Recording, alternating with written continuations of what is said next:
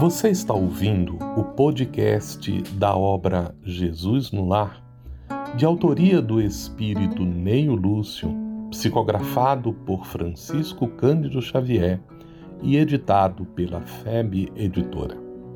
Um programa produzido pela FEB TV e convertido para você que curte podcast e produções em áudio. Essa é a nossa forma de transmitir esperança, conhecimento e alegria.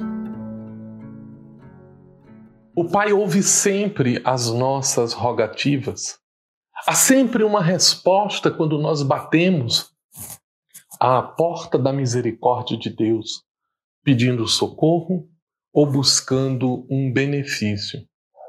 Mas é preciso ter discernimento para compreender a resposta da vida.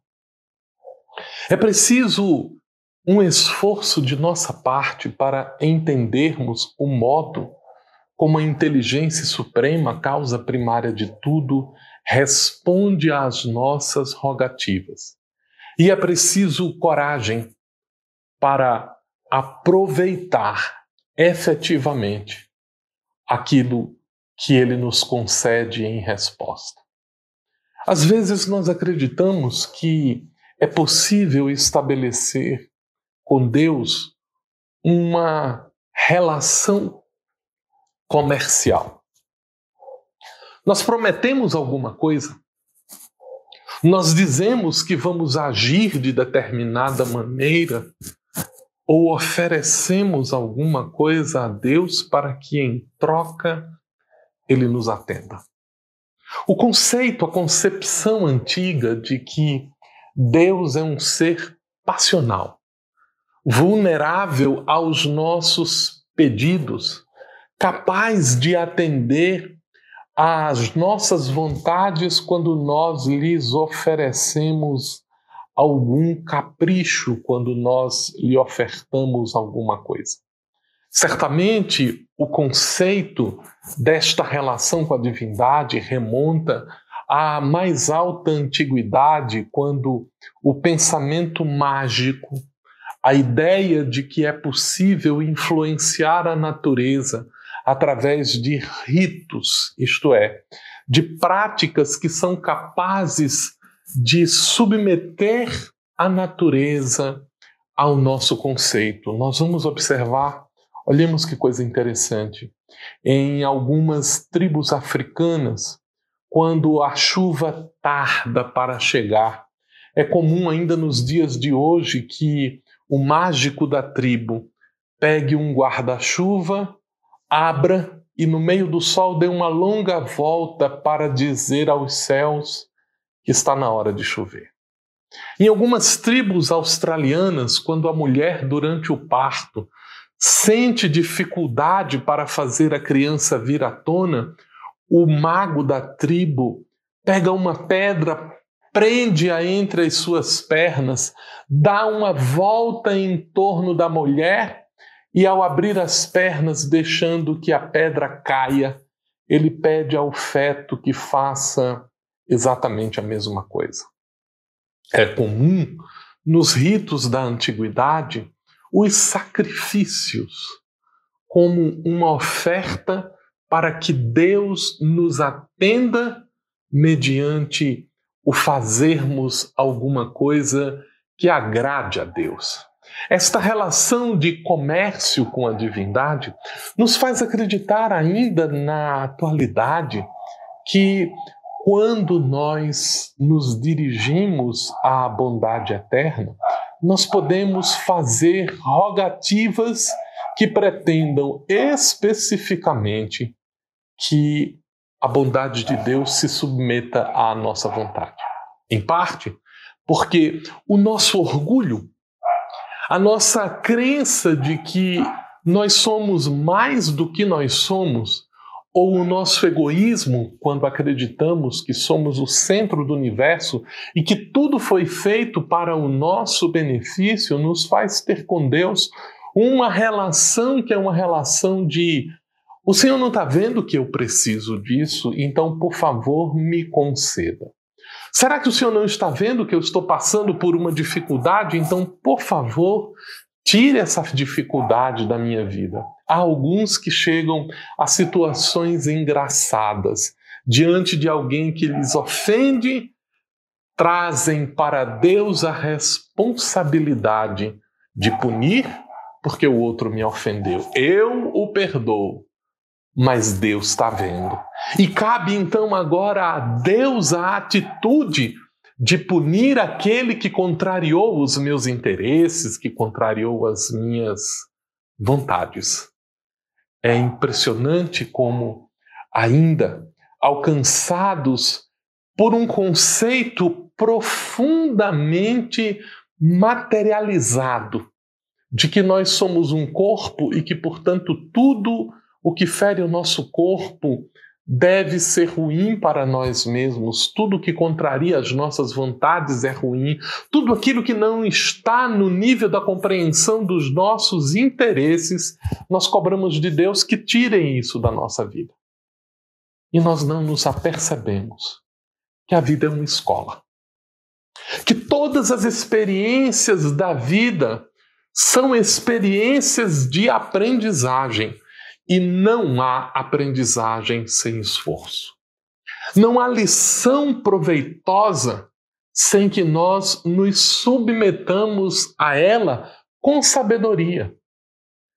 Pensemos a respeito do atleta submetido ao rigor do treinamento de um instrutor responsável que pretende desenvolver as suas habilidades para a competição e que por isso falo treinar dia após dia, levando ao limite de sua resistência e criando as condições necessárias para que ele possa desenvolver os seus melhores potenciais. Mas figuremos esse mesmo atleta repudiando as recomendações do seu treinador. O treino está muito pesado. Eu não suporto que você me faça levantar este peso. Chega de abdominais, eu estou com o abdominal doendo. Eu não consigo mais correr, eu não tenho mais resistência para fazer isso. Então, ó Senhor, fazei com que o meu treinador diminua a carga dos meus exercícios. Se possível, pula aqueles exercícios mais dolorosos, porque afinal de contas eu mereço coisa melhor, mas sem o esforço adequado. Isso não seria sensato para um atleta e não é sensato para o espírito. O Espiritismo nos ensina que nós somos seres imortais. Somos espíritos envergando um corpo físico como um instrumento de aperfeiçoamento. E que por isso mesmo a vida se mostra como um desafio que, ora, nos traz provas. Desafios nos quais nós demonstramos que estamos prontos para fazer as coisas como elas podem ser feitas de maneira melhor. As provas da vida são aqueles enigmas, aqueles desafios, aquelas experiências que se mostram aparentemente dificultosas porque nos colocam diante da nossa capacidade de enfrentá-las. E quando nós o fazemos e quando nós os enfrentamos, sabemos se estamos prontos para aquele tipo de problema ou se ainda precisamos estudar algumas coisas, se precisamos desenvolver alguma habilidade. As provas da vida são como as competições para o atleta. Cada vez que ele conquista uma competição, ele se torna apto para a fase seguinte do desenvolvimento. Mas na vida, esse processo de aprendizagem significa a educação de elementos afetivos de nossas emoções e sentimentos e a educação de nossas capacidades intelectivas, a capacidade de compreendermos as coisas, para que, unindo a capacidade de sentir e a capacidade de pensar, nós possamos agir da melhor forma. Mas há também circunstâncias na vida que não são provas. Elas são o pagamento de débitos. Aquilo que nós chamamos de expiações. Uma expiação é quando a vida nos devolve aquilo que nós não soubemos lidar adequadamente com ela. É quando a vida nos dá uma resposta a uma ação que nós cometemos e que não teve boas consequências. Então ela nos devolve para que nós possamos corrigir. Uma expiação é uma oportunidade de corrigir as dificuldades que estamos enfrentando. E é por isso que quando estamos diante de um problema, quando estamos diante de uma prova, quando estamos diante de uma expiação, é preciso termos o discernimento de elevar o nosso pensamento a Deus e pedirmos coragem e pedirmos a intuição necessária para enxergar as coisas. É preciso pedir fortaleza para enfrentarmos e superarmos o que está colocando. E quando a bondade divina nos responde, às vezes ela responde com um pouco mais de problemas, com um pouco mais de dificuldade, porque é o momento de nós enfrentarmos a nós mesmos. Não é o momento de fugir da dificuldade, mas do enfrentá-la nos braços da vida.